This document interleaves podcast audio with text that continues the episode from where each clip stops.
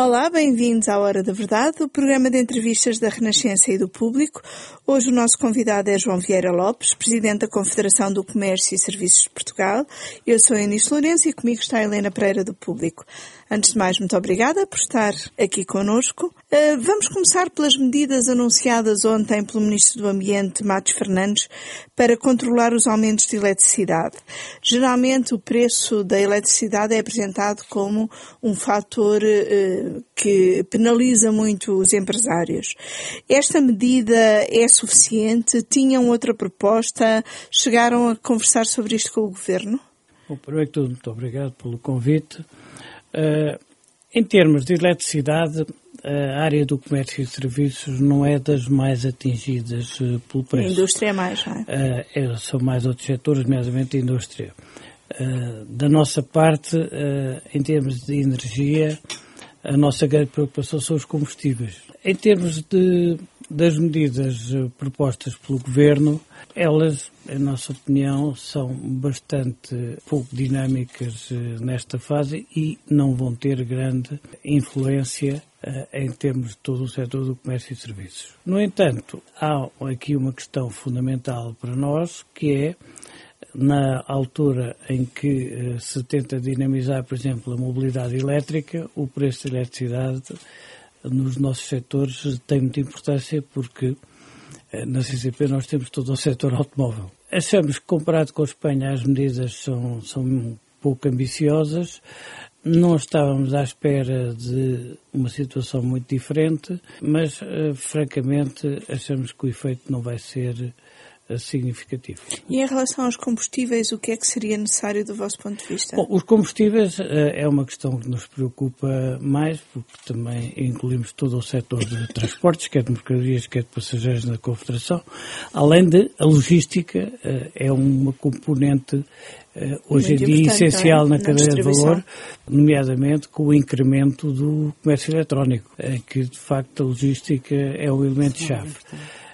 Nessa, nesse, nesse contexto, uh, há uma questão fiscal clara, ou seja, uh, Portugal é dos países onde a sobrecarga fiscal sobre os combustíveis uh, é das mais altas, mesmo que os combustíveis na origem, muitas vezes comparado com outros países, nomeadamente com a Espanha, são bastante, digamos, semelhantes.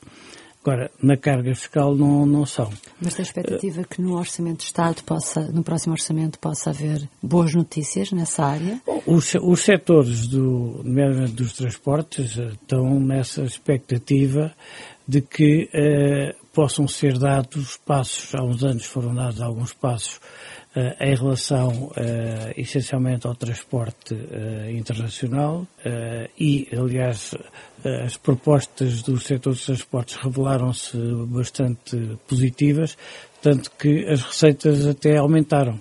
A transferência de consumo que toda, o, toda, toda a exportação e todas as zonas fronteiriças, digamos, tinham pelo facto de muita gente ir abastecer a Espanha. Uh, aliás, a, a, fronteira de Espanha entrou e 70 quilómetros dentro de Portugal, porque até essa, até essa distância compensava ir abastecer a Espanha, revelou-se uh, positiva. Neste momento, da parte uh, do setor logístico, mesmo em termos nacionais, é de facto um fator que uh, contribui bastante para o, o preço, nomeadamente eh, nos produtos sociais e nos produtos de, menor, vê, de menor, valor. Não. não vê grande abertura do parte do Governo?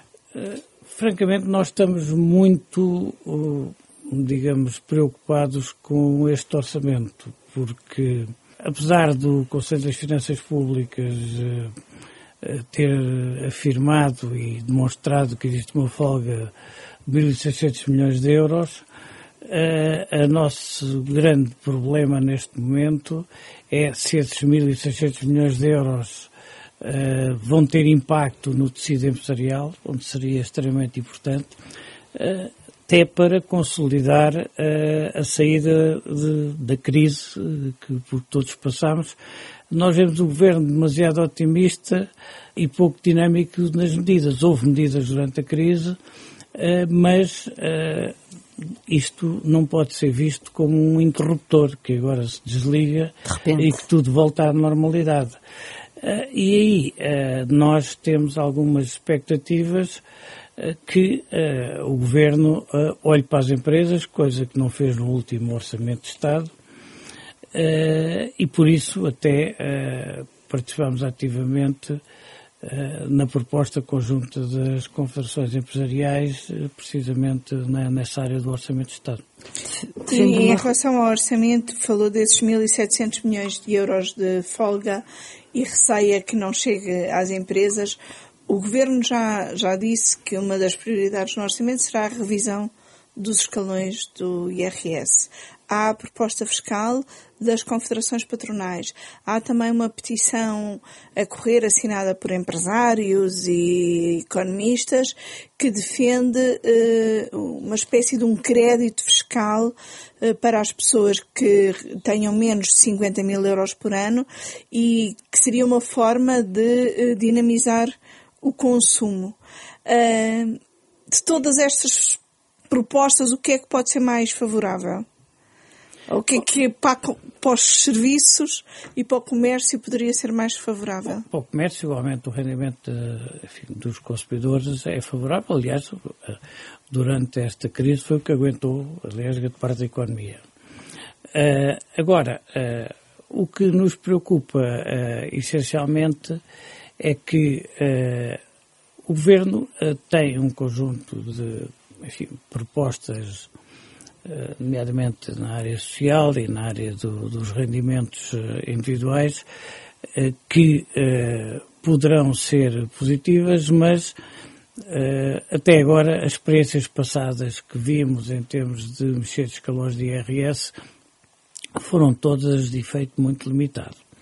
Ora, neste momento, o tecido empresarial precisa de um choque, nomeadamente um choque na área fiscal, eh, não maximalista, uh, aliás, as, as confederações uh, apresentaram uma proposta equilibrada, mas precisamos, acima de tudo, que neste momento se desenvolva o mercado interno e se apoie o mercado exportador sem um incremento de custos significativo.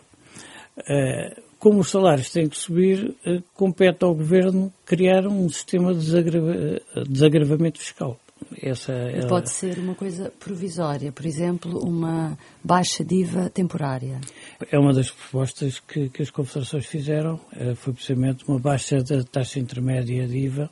E já percebeu do, do lado do Governo a receptividade a esse tipo de eh, medidas? Neste, neste momento, eh, nós já pedimos audiências ao Governo e até este momento não temos qualquer resposta. Portanto, estamos bastante preocupados, até porque eh, há uma questão de, fundo eh, que para nós é bastante relevante. ou seja, pensar que o, digamos, o crescimento da economia, a solidificação de, do nosso tecido económico só se faz através dos rendimentos e de de uma certa distribuição de rendimentos, Uh, em nossa opinião, a CCP é claramente insuficiente, apesar, como disse, o aumento dos rendimentos beneficia-se. Há áreas que beneficiam-se, o comércio e o serviço ao consumidor. que tem sempre pouco impacto. É? Exatamente. É, e, portanto, e evidentemente depois afeta toda a economia.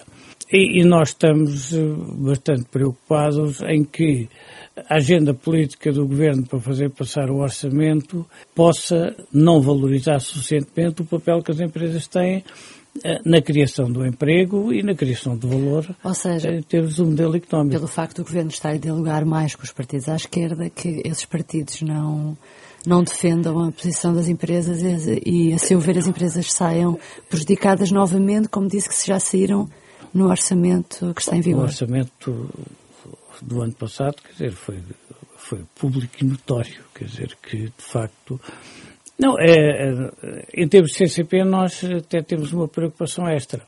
É que neste momento é, não vemos nas discussões, seja do orçamento, seja do, de outros aspectos legislativos, forças políticas cujo centro das preocupações sejam as empresas como motores da economia. Nem à direita? Não vê isso nem das forças Neste políticas momento, à direita? Francamente, quer dizer, pá, não vemos eh, praticamente peso político nessas, eh, ne- nessas decisões, independentemente das manifestações de intenções. As manifestações de intenções para nós ou se concretizam em propostas ou se concretizam em, em dinâmicas de, eh, de, digamos, Apoio até é uma palavra eh, que nós não gostamos muito. Incentivo. Apoio teve sentido durante a crise. Neste momento precisamos é de incentivos. Incentivos eh, à capitalização, precisamos de incentivos fiscais, precisamos de incentivos, eh, digamos, à, à criação de emprego eh, e vemos um ambiente globalmente de aplicar restrições, na, na legislação laboral aplicar restrições, ou seja, vemos um, um ambiente em que eh, as empresas não são eh, suficientemente valorizadas, em particular as empresas privadas que são de facto o motor da economia. Sente que é não um ambiente anti-empresarial? Eu não diria anti-empresarial, mas eh, também há, também há anti-empresarial em alguns, em alguns, em alguns setores da, eh, da política. Mas, eh, acima de tudo, de não valorização. Isso, isso é que para nós é, é uma questão é uma questão que nos preocupa. E, por outro lado, há uma grande confusão, em que, por vezes, os, os próprios sindicatos também alinham, em que, quando se fala de empresas, as pessoas só se lembram das empresas grandes que podiam fazer mais. Ora, o nosso tecido empresarial eh, tem uma média de 10 pessoas por empresa. E é o que temos. Eh, Todos nós gostaríamos de ter outro, isto cheio de dot-coms, isto cheio de, de empresas altamente tecnológicas, eh, mas não temos. É este que temos. E temos que pensar como é que o vamos fazer evoluir. E para o fazermos evoluir, há de facto dinâmicas que têm que ser criadas e aí estamos bastante preocupados, porque, ah, por o exemplo... governo tem muito o discurso da qualificação e da valorização salarial. Acha que esse discurso depois não olha para o lado das empresas nessa evolução? Repare, ah, vemos, vemos pouca, pouca, pouca, pouca atenção. E eu vou dar dois exemplos. Em primeiro lugar, por exemplo, o PRR, uma parte significativa do investimento é feito para o setor público. É evidente que esse setor público depois também consome, mas, mas a, prioridade é claramente essa, em detrimento eh, do, dos projetos virados para as empresas. E, por exemplo, hoje, quando o Governo nos diz que já tem 43% eh, em concurso ou outros valores do género, grande parte desses, desses eh, digamos, concursos e desses projetos que estão, eh, vá lá, eh, Mais avançados. a início, são, São são, ligados ao, ao setor público, à administração pública. Eh, e isso aí, eh, nós fizemos uma crítica de fundo, eh, claramente, eh, mesmo no comentário que a CCB fez ao PRR, é que eh, nós consideramos que o Governo transferiu para o PRR parte das despesas de investimento que deviam ser feitas pelo Orçamento de Estado. Porquê? Porque está a suportar custos de estrutura acima do que seria razoável.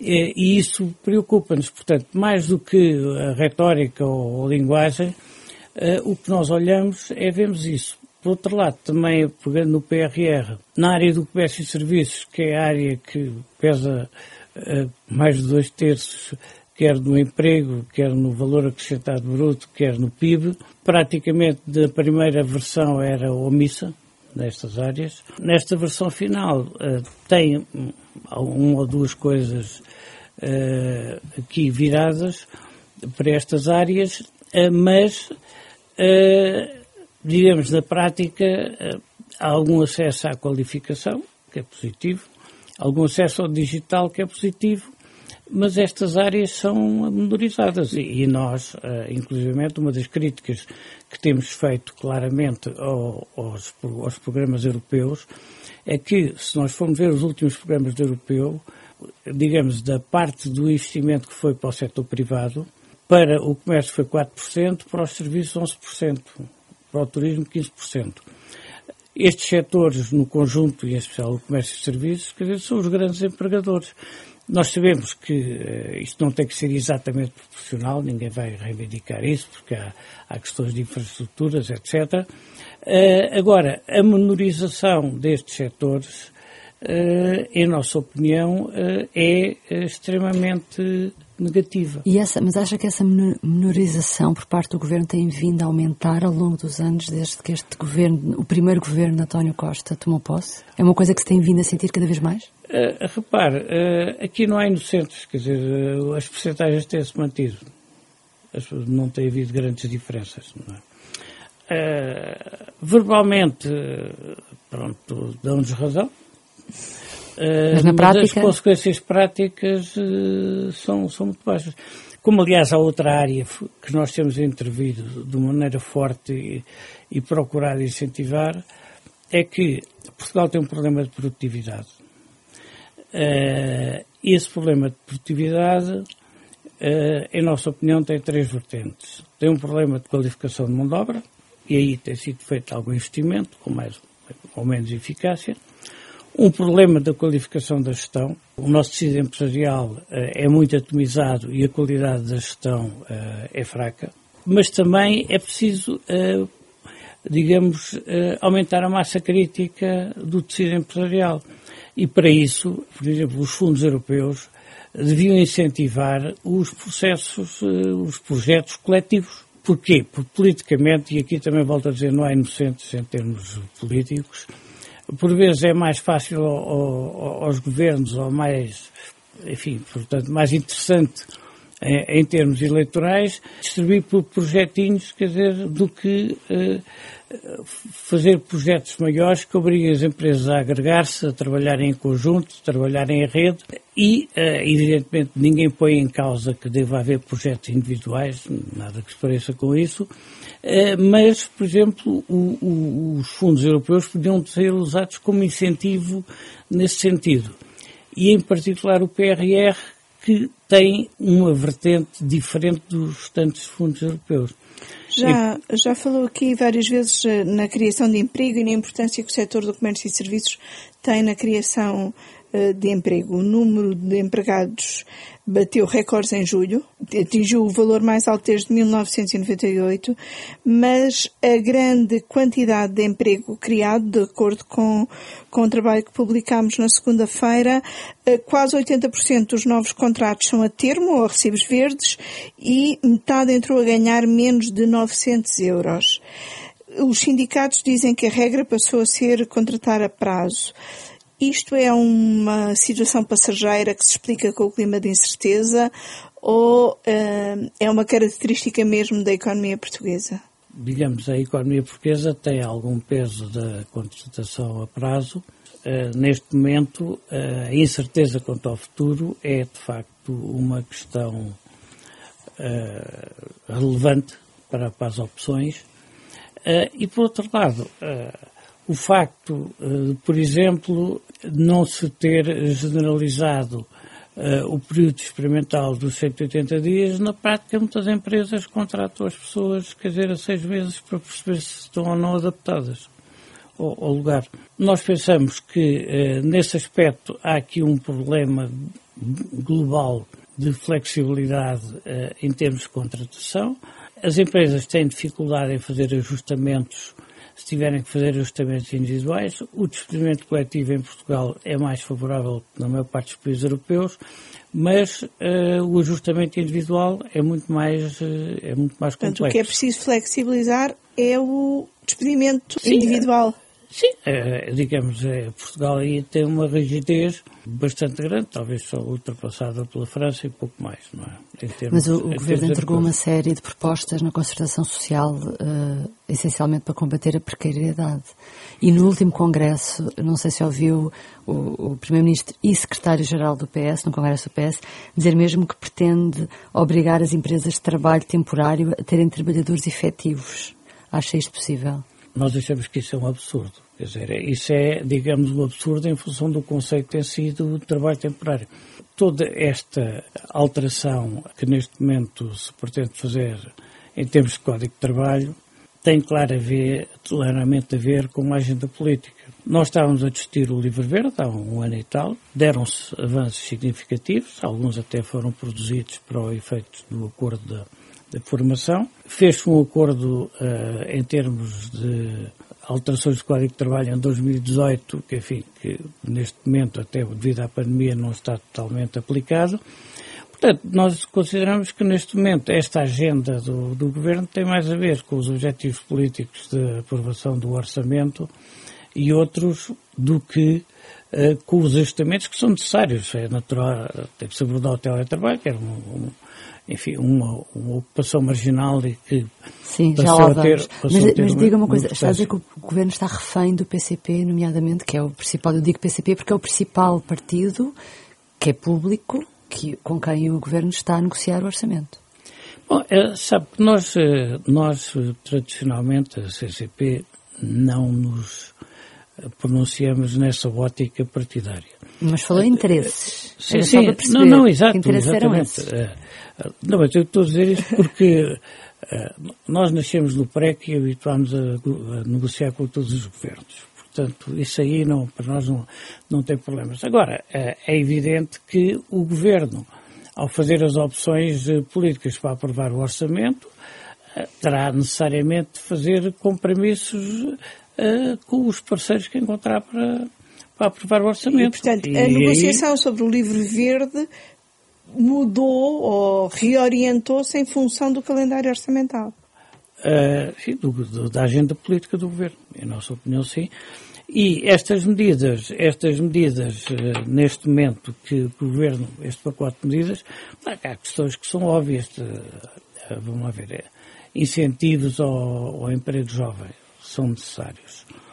Aumento da produtividade uh, para fazer aumentar os salários. Isso é essencial, por isso é que eu, estas coisas eram desligadas, porque a experiência que nós tivemos é que o Governo, nos últimos anos, decretou, por exemplo, o aumento do salário mínimo, todos já sabemos que é baixo, a, evolução de uma forma administrativa, quer dizer, independentemente da evolução da economia, e o que aconteceu foi que aproximou-se do salário médio. Isso, por, por, exemplo, acabou por criar entraves na negociação coletiva. Na minha associação, desapareceram cinco categorias no contrato coletivo, o que uhum. depois torna difícil diferenciar profissões e, e, a evolução. Eu penso que todos nós estamos de acordo que é preciso saber, sair, subir o salário mínimo. Agora, decretá-lo por via administrativa é que não nos parece que seja, quer dizer, a via, a, a via adequada. E em relação à precariedade, como é que acha que se combate? Ou não é preciso combate e a precariedade é necessária a flexibilidade laboral? O modelo económico uh, que uh, neste momento uh, funciona, chamemos assim, parte dos países europeus, tem que ser bastante mais flexível em termos de mercado de trabalho do que era aqui há uns anos. Infelizmente, ainda há muitas forças, quer políticas, quer sindicais, quer inclusivamente nos próprios governos, que têm dificuldade de perceber que Uh, hoje em dia, com as digitalizações, com as inteligências artificiais, com as robóticas, com o modo como aparecem novos modelos de negócio e de serviços, a flexibilidade tem que ser maior.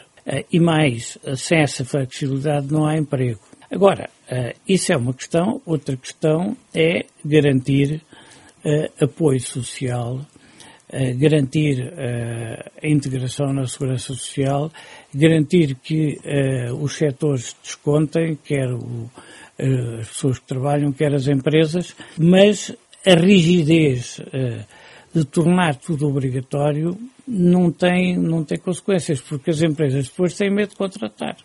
Por outro lado, há outra crítica que nós fizemos recentemente, também na, em relação a estas alterações eh, laborais é que as presunções de laboralidade e todo um conjunto de questões que estão a, a querer ser colocadas neste momento acabam por, digamos, criar condições para haver dificuldade no trabalho independente, dificuldade em formas de contratação mais ajustáveis quer à sazonalidade, quer aos picos de, de, trabalho, quer, enfim, a outros. Está a falar da transferência da, daquele modelo de, de, do combate à uberização para outras áreas, não é? Exatamente. Uhum. Portanto, nós uh, pensamos que não é este enfim, o momento exato para, para fazer novas alterações significativas no Código de Trabalho. Agora, como, como referia, o teletrabalho tem sentido ser regulamentado damos preferência ao comum acordo, nem à imposição da, da empresa, nem à imposição do trabalhador, ao contrário do que, do que se pretende fazer numa série de situações. Uhum. Assim como, por outro lado, uh, há uma coisa que, que, é clara, quer dizer, tendo em conta a dimensão do nosso tecido empresarial, todo o conjunto de direitos, uh, de licenças, de enfim, de situações em que, em que neste momento as pessoas uh, não podem trabalhar por isto ou por aquilo.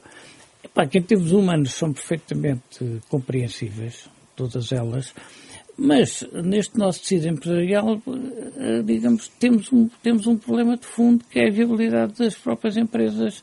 Uma empresa de 8 ou 10 pessoas tem dificuldade em de repente ter três ou quatro fora porque, por razões várias. Portanto, uh, o Governo, aparentemente, neste momento, em algumas coisas, começou a ter em conta a, situ a, situação das microempresas, porque nem tudo é uma grande elétrica, nem tudo é um grande banco. Nem Sim, nas é... propostas que o PS apresentou de alteração já, já é. preservou as microempresas. Foi é? um dos problemas que nós levantámos claramente. Mas, mas pô, nisso então concordo, mas gostava então de ia-lhe perguntar, uh, o, PC, o PCP e o PS apresentaram, e o Bloco de Esquerda, propostas de alteração, além dessa questão, uh, outra que se vê que vai ser aprovada na Assembleia é o pagamento do acréscimo de despesas com o, com o teletrabalho, de energia e de internet pela entidade empregadora. Estão confortáveis? Como é que verão estas alterações? Eu penso que é, eu penso que é lógico e legítimo que as empresas participem nesse tipo de despesas. Agora, uh, criar, uh, digamos, um FII fixo mínimo, quer dizer, não é um absurdo. Como, um por exemplo, algumas dessas sim. propostas pretendem, isso não, não tem lógica nenhuma, uh, porque isso iria encarecer brutalmente o trabalho. E, e, a partir de certa altura, vamos, vamos lá ver, a questão, a questão de fundo aqui, quando se fazem estas discussões, é, é a seguinte. Uh, das duas, uma, ou a produtividade vai acompanhando o aumento da produtividade vai acompanhando. Ou então as empresas têm que repercutir eh, os aumentos de custos nos preços dos bens ou dos serviços. E depois, eh, ou são competitivas ou não são competitivas.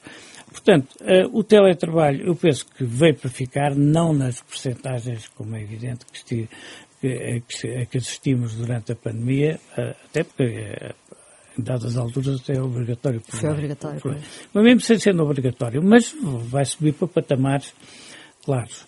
De preferência por comum acordo, custos uh, perfeitamente quantificáveis de aumentos de gastos de eletricidade, de internet, do que quer, do que, quer que seja, uh, e uh, nesse, nesse, nesse sentido, sim, por uma obrigatoriedade de mínimos fixos, para nós não tem qualquer razão de ser. Aliás, as empresas, inclusivamente, que eu saiba, nunca nenhuma empresa, e, e, ainda bem, e nós defendemos isso, vai exigir um trabalhador, por exemplo, poupa nas deslocações. Uhum. E, de facto, nenhuma empresa, e nós achamos que não devem, não devem pedir isso. Mas eh, achamos que essa, essa visão de custos fixos, etc., etc., é completamente unilateral e desfasada da realidade. Por último, eh, esta semana, António Costa, na qualidade de secretário-geral, eh, preferiu alguns ataques à, à Galp, eh, dizendo que precisa de uma lição exemplar. Acha que o secretário, neste caso, secretário-geral do PS, se excedeu a dirigir-se dessa forma a uma empresa privada? Para, o, o secretário-geral de um partido pode dizer aquilo que lhe entender. Agora, o que é um bocado contraditório e absurdo dessa situação é que se trata do Primeiro-Ministro. Isto uh, só pode ser encarado no contexto da subida de temperatura de uma campanha eleitoral, quer dizer, porque é evidente que não tem grande sentido pelo menos em nossa opinião, um membro do governo, quer dizer, colocar as questões dessa maneira, não porque seja um ataque a empresa privada, mas porque é contraditório com lá, a atitude mais, uh, mais normal, chamemos assim, do governo face a essas situações, porque a gente sabe que o problema da Galp envolve os problemas da, uh, da tentativa da baixa de carbono, o problema de, de, de pronto, há, há, tem uma envolvente muito mais eh, complexa do que, eh, digamos aqui, digamos uma postura de crime e castigo. Muito obrigada. O Hora da Verdade volta para a semana com outro convidado.